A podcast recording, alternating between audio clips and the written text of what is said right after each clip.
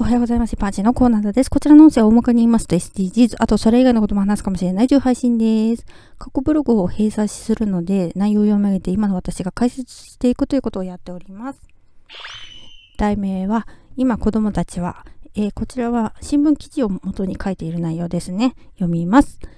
よく思うのですが、窓口で対応している人というのは、その人自身の個人的な考えを言う権限っていうのはあるのでしょうかね。はてなマーク、びっくりマーク。知人が話していたことを思い出します。母子家庭だけれども息子さんを大学に行かせたいという思いがあり、役所に相談に行ったら窓口で母子家庭で大学に行かせるなんてと言われたそうです。いろいろなケースを見ているはずの人がそこで個人的な意見を言っているわけですけど、窓口という場所で相談者に対して個人的な意見を言うことがどれだけのことか分かってて発言しているのでしょうかね。はてなマークびっくりマーク、てんてんてんと思うわけです。どうしたいかというのは相談者本人だから。日本にいる外国人の子どもたちは学校に通いたい、勉強したいという思いがありますが、まず日本語を理解し、それからそれぞれの科目を勉強しないといけないという苦労があります。絵文字。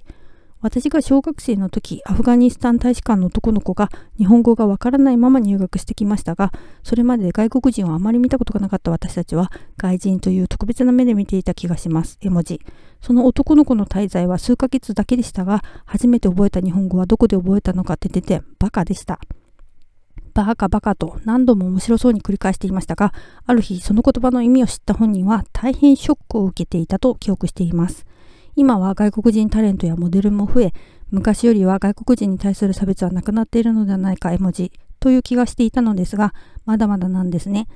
出稼ぎなどで日本に来て子供たちを呼び寄せるため子供は全く日本語がわからずに来日し、学校では授業についていけず、高校への進学もままならず、日本語に自信を持てず、疎外感がつきまとうそうです。そして職場では単純な仕事しか与えられず、転々と職を変え、いつまでも定最低賃金で働く状況が続くとのこと。ててて。そんな現状を理解してあげることも私たちには必要ですね。以上です。えー、同級生の話は過去配信ナンバー38も合わせてどうぞ。今は外国にルーツを持つ子どもたちが増えたことで支援も活発に行われるようにはなりましたけどそれでもまだまだですよね。